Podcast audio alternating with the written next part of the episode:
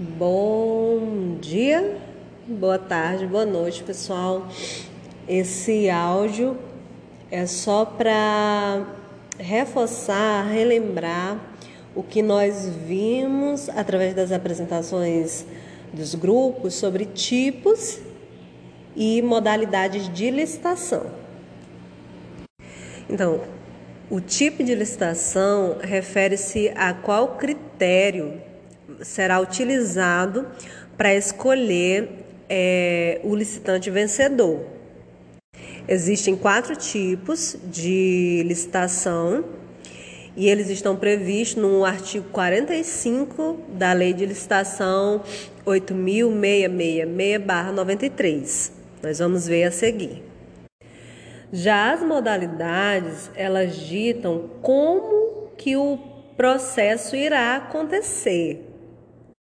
Visto que nós temos processos que vão dos mais simples até os mais rigorosos, complicados, que são para destinados para licitações de alto valor. As modalidades, elas estão previstas no artigo 22 da Lei de Licitação 8666/93. Então, os tipos, eles julgam o que que vai ser considerado na escolha do licitante vencedor e as modalidades é, escolhem qual processo que irá ser utilizado para aquele objeto de licitação, sempre levando em conta o processo que seja mais vantajoso para a administração pública, ou seja, o processo escolhido é aquele que é permitido em lei, primeiramente, para aquele objeto e valor, e que é, resulte no menor gasto possível para a administração pública. Então, a administração pública, em seus atos, ela tem que sempre resguardar, realizar atividades que tenham o menor impacto econômico possível para a administração pública. Então, vamos aos tipos de licitação. São quatro: menor preço, melhor técnica, melhor técnica e preço e maior lance ou oferta. O menor preço, né, como o título já fala, é a escolha da proposta de menor valor. No entanto, requisitos mínimos de qualidade do objeto eles têm que ser resguardados. Sempre observando não deixar esse processo muito burocrático, com exigências excessivas, porque talvez é uma, um, uma proposta mínima não cubra exigências que sejam muito excessivas. Assim, um licitante pode apresentar uma proposta mínima, mas não atender a, a exigências que sejam é, além do que é o necessário para aquela licitação. Melhor técnica. Melhor técnica, ela envolve principalmente serviços intelectuais ou serviços que exigem conhecimentos de nível elevado ou de alto domínio tecnológico. Exemplos desses serviços são elaboração de projetos, cálculos, fiscalização, supervisão e gerenciamento e de engenharia construtiva em geral. Então, quando se escolhe pela melhor técnica, considera-se é, para a escolha né, dos concorrentes, dos licitantes, quem alcança o quesito técnico exigido em edital e também é escolhido entre esses que alcançaram o quesito técnico qual o menor preço das propostas que passaram por esse quesito. No tipo técnica e preço, é, tanto o quesito técnico como o preço eles são avaliados simultaneamente. Como que isso acontece? é, cabe à, banca, né, a quem propõe o edital estabelecer critérios de avaliação e para cada critério que a, o proponente alcance é estabelecido um, como se fosse uma nota. E aí, na avaliação da proposta, vai se é, classificando através de nota. Atingiu é, qualificação da equipe técnica, por exemplo, se for uma nota de 1 a 3, o proponente atingiu uma nota 2. E o preço acompanha também sendo é, classificado. Porque através dessa avaliação, aonde são é, colocados notas para cada critério que o proponente atingir, a administração pública vai extrair uma média ponderada para cada proponente.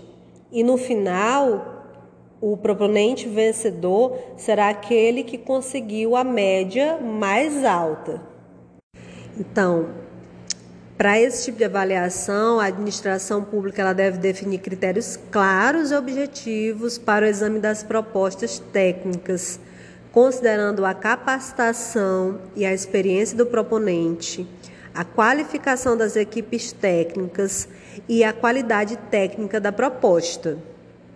Então, para cada um desses itens, em edital, deve estar estabelecido uma nota mínima aceitável para cada um desses itens que deve constar na proposta dos licitantes. E aí a avaliação é como eu falei anteriormente, né? Por exemplo, é, para a experiência do proponente, para os comprovantes de experiências apresentadas, qual nota é, esse proponente ganha, leva, aí coloca a nota lá. E ao mesmo tempo avaliando a questão do preço. Então, através dessa média é que se tem um vencedor da licitação. Tipo maior lance ou oferta, como no título já fala, é um tipo de licitação que considera o maior lance ou a maior oferta em casos de alienação de bens ou de concessão de direito real de uso e é muito utilizado na modalidade de licitação leilão e na concorrência também. Agora, nós vamos falar sobre as modalidades de licitação. Elas estão previstas no artigo 22 da Lei 8.666-93. Nesse artigo está previsto somente as modalidades concorrência, tomada de preços, convite, concurso e leilão. A modalidade pregão presencial, ela só foi estabelecida, regulamentada como uma modalidade de licitação é, em 8 de agosto de 2000 pelo decreto 3.555. E posteriormente, como complementação, também temos o decreto 5.450/2005, tá? É, esses dois decretos eles regulamentaram o pregão como modalidade, mas ele foi instituído como modalidade através da Lei 10.520-2002. Assim, a Lei de Licitação 8.666-93, ela serve para assessorar o que não estiver na Lei 10.520-2002. Mas, se em algum momento houver um conflito é, entre a lei de licitação e a lei de pregão, o que vai prevalecer é a lei do pregão. O aviso do edital do pregão, que pode ser o próprio edital do pregão, ele deve ser publicado no Diário Oficial do ente federado que irá realizar a contratação, tá? E também em algum jornal de circulação local. Já no caso de uma contratação que aconteça diretamente para a esfera federal, há algumas condições específicas de publicação de avisos desse edital, de acordo com o valor da contratação. É interessante frisar que o prazo estabelecido para entrega dos envelopes contendo as propostas ele não pode ser inferior a oito dias úteis Todas as empresas elas podem participar do pregão presencial, inclusive microempresas, empresas de pequeno porte e microempreendedores individuais. Então, antes dessa ação do pregão presencial, há, tem que haver uma convocação dos interessados, que deve ser publicado é, de acordo com o que está descrito no artigo 11 do decreto 3555/2000. Então, no dia da licitação do pregão, a sessão ela tem início com a entrega dos envelopes, que contém as propostas e os documentos. No entanto, o pregoeiro e a comissão de licitação estabelecida ela vai abrir só o envelope das propostas para realizar a análise dessas propostas enviadas pelos licitantes. Durante essa análise é que haverá a classificação das empresas participantes. E como que essas propostas elas se classificam para participação no pregão, na fase de lances. As propostas que se classificam para a etapa de lance são as de menor valor e também aquelas que apresentarem até 10% acima do menor valor, do menor preço. Se não houver nenhuma proposta nesse limite de 10%, as três empresas que possuírem o menor valor serão classificadas. Então, nesse momento, é, as propostas elas foram analisadas e foram classificadas de acordo com o seu preço. As empresas que foram classificadas, elas, elas participam dos lances verbais. Durante esses lances verbais, elas podem diminuir o valor da proposta que foi apresentada por elas anteriormente. Ganha aquela que propôs o menor valor e depois disso é que a documentação será analisada. Posteriormente, a administração pública ainda pode negociar o valor da proposta novamente. No entanto, se o valor proposto pela licitante já estiver de acordo ou abaixo do valor de referência de mercado, a licitante não tem obrigação nenhuma de baixar ainda mais esse valor. Assim, após encerrados os lances e dado empresa X como vencedora, passe para a fase de análise documental, que é feita pela comissão de licitação. Agora vamos falar sobre a modalidade concurso, que é uma modalidade muito simples, onde pode concorrer quaisquer interessados e é usada para a escolha de trabalho técnico, científico ou artístico, mediante a instituição de prêmios ou remuneração para os vencedores, que já está instituído previamente no ato convocatório para o concurso ou em edital. No concurso não tem uma disputa por preço, porque, como falei anteriormente, esse valor, o valor do prêmio, ele já é estabelecido, tá? Por exemplo, se há um concurso para eleger uma composição musical que represente o Vale do Juruá. Ao publicar esse concurso, o valor do prêmio para o vencedor já deve estar declarado ali no ato convocatório ou no edital do concurso.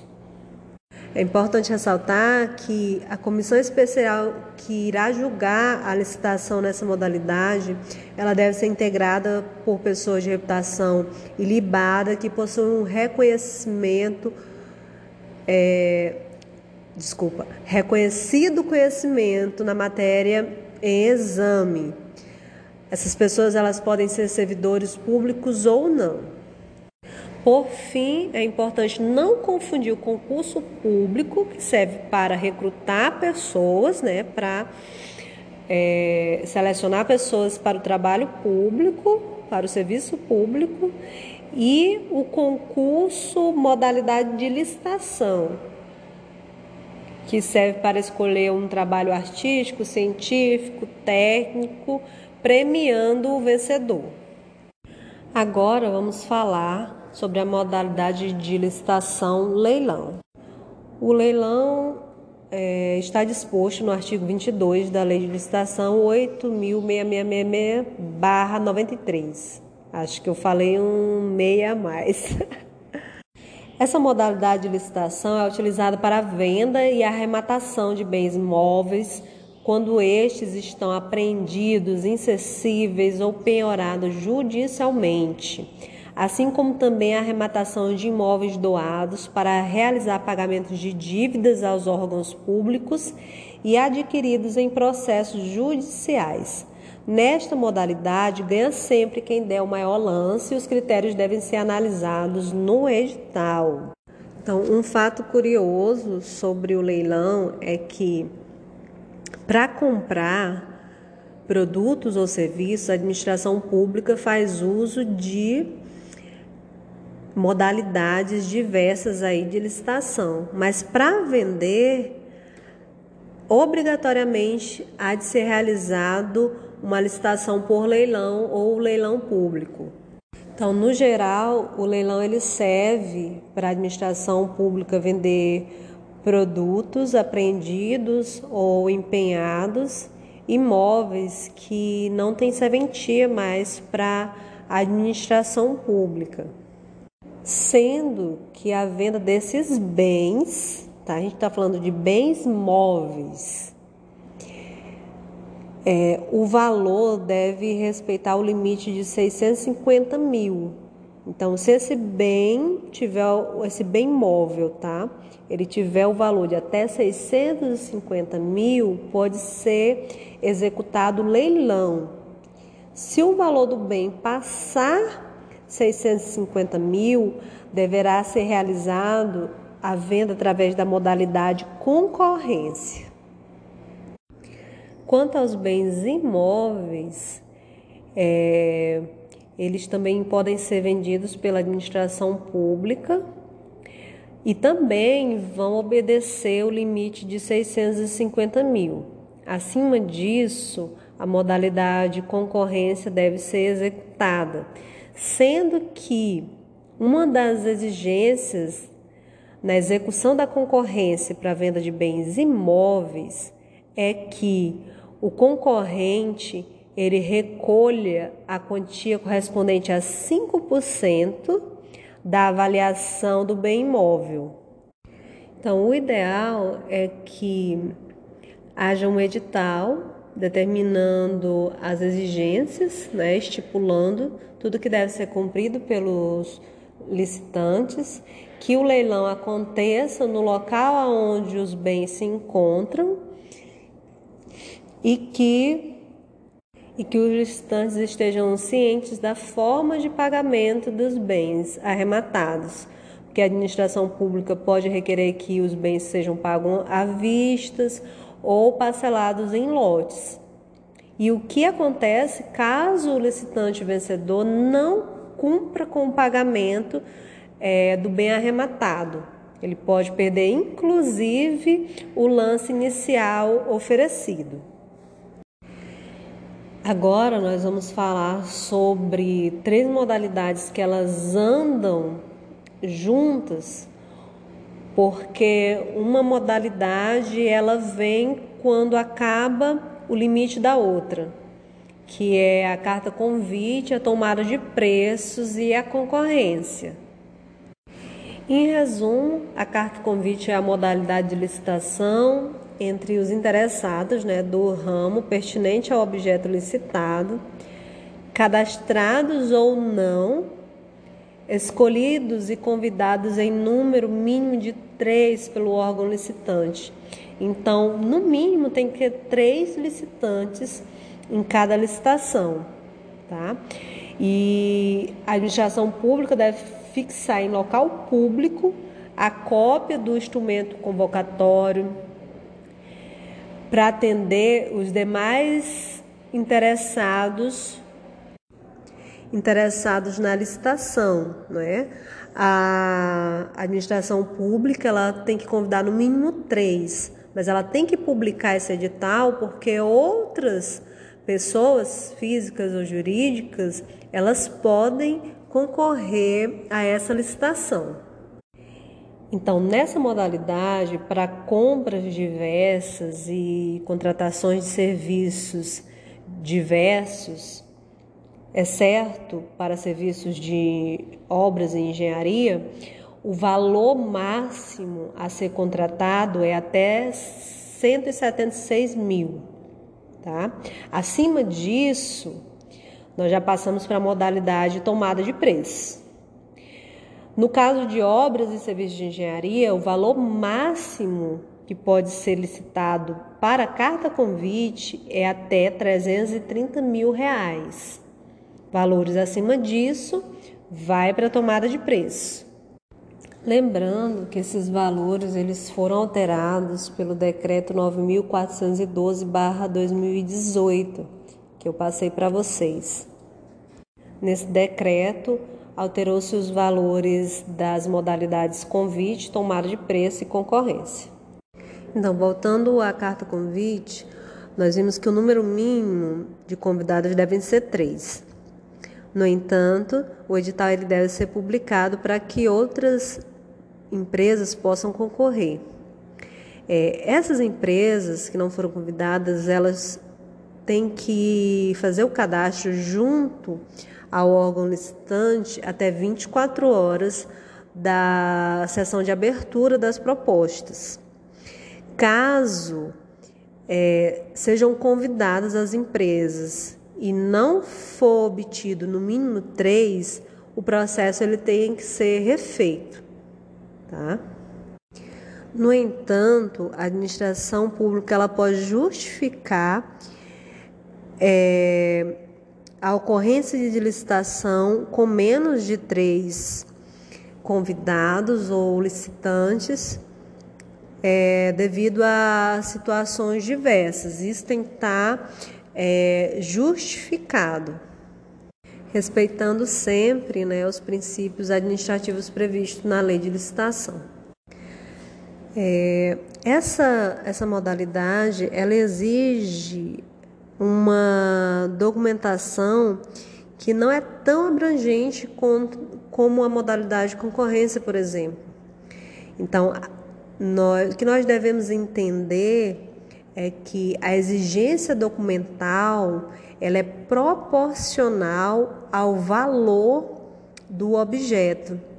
Então, por isso que é, na carta convite os documentos a serem apresentados, eles são mais simples, é um processo menos burocrático porque corresponde a objetos de valores menores.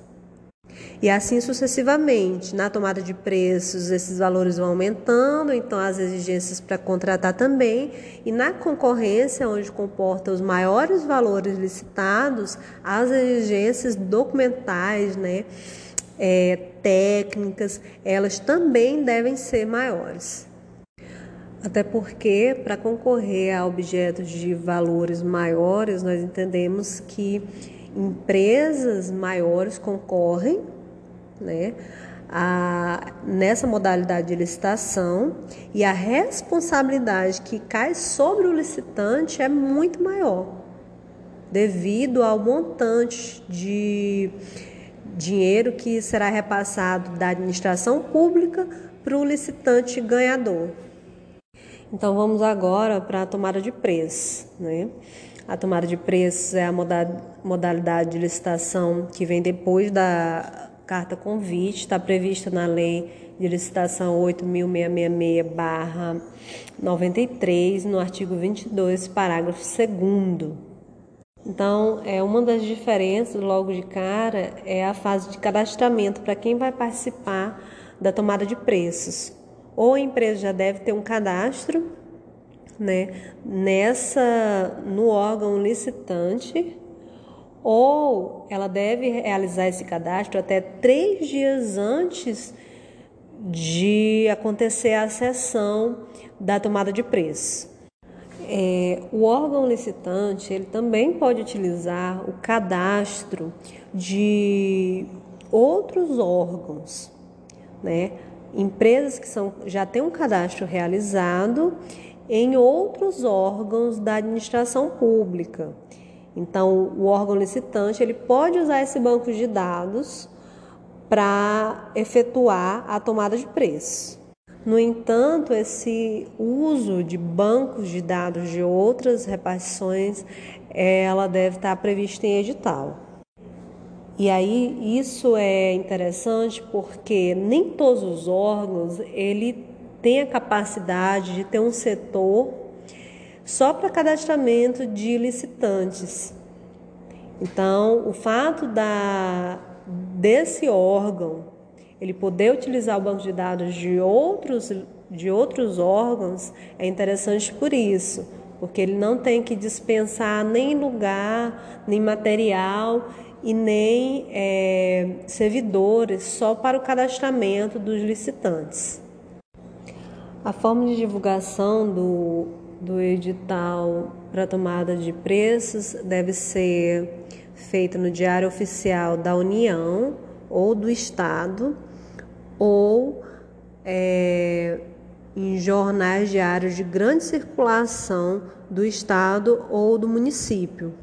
Hoje também a administração pública pode utilizar os sítios eletrônicos, ou seja, os seus portais de internet é, com vistas a ampliar a divulgação e a participação do, de licitantes para o certame. E quanto aos valores do objeto, né? segundo o edital 9412-2018, é, compras e outras contratações elas podem ser feitas através da tomada de preço até o valor máximo de R$ 1 milhão 430 mil. E para obras e serviços de engenharia, elas podem a tomada de preço pode acontecer até o valor de 3 milhões e 330 mil. Acima desses valores, né, nós já vamos para a próxima modalidade, que é a concorrência. É, para licitações internacionais, a modalidade utilizada deve ser a concorrência pública. No entanto, a tomada de preço também pode ser utilizada, observado os valores estabelecidos em lei. Observado também é, se o órgão licitante tem um cadastro internacional de licitantes. Por último, vamos para a modalidade de concorrência pública, que é a, é a modalidade mais ampla de licitação que existe, pois permite a participação de qualquer licitante interessado na realização de obras e serviços e na aquisição de qualquer tipo de produto. É justamente por isso, por ela permitir qualquer interessado, que as exigências nessa modalidade elas são mais rígidas para a habilitação dos licitantes. Os limites para a compra nessa modalidade é, para as obras de engenharia acima de 3 milhões 300 mil e para outras obras e produto, compras de produtos e serviços comuns, ela pode ser utilizada para objetos que vão acima de 1 milhão 430 mil. Na concorrência, para análise da da documentação de habilitação e das propostas, deve ser montada uma comissão. Ela deve ser composta por no mínimo três pessoas, sendo que duas dessas pessoas devem ser servidores públicos da pró do próprio órgão licitante. Então, a concorrência ela é realizada em duas sessões. Na primeira, as empresas licitantes elas vão entregar é, os envelopes com os documentos de habilitação. Após analisada a habilitação dos licitantes, é determinado quem foi classificado e quem foi é, determinado como inabilitado. Após isso, abre um prazo para aqueles que foram é, colocados como inabilitados recorrerem. Depois de analisado esses recursos, é que marca-se a sessão para avaliação das propostas. Então, as propostas são analisadas, né, colocando-se em ordem do é, crescente, do valor menor ao valor maior. Após isso, é decretado qual foi a empresa vencedora. E também abre-se um prazo para que as outras empresas possam recorrer.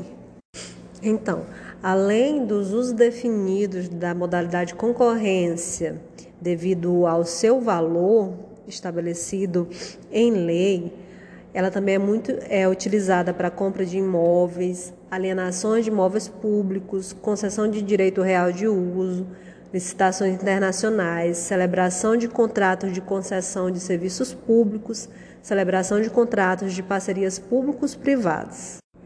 Mas ela é muito utilizada para contratação de serviços de engenharia, visto que os serviços de engenharia geralmente eles correspondem a valores mais altos e eles devem é, ser mais fiscalizados.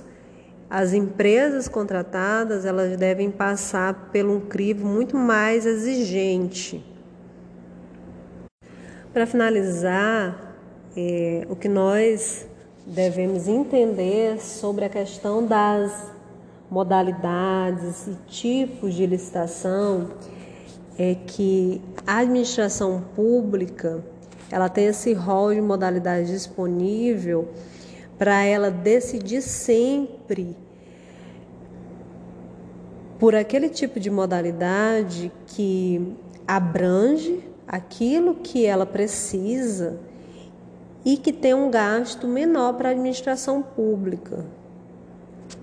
Porque como nós vimos, a concorrência ela pode ser usada para qualquer objeto e qualquer valor, mas o procedimento dela é um procedimento mais demorado, mais burocrático.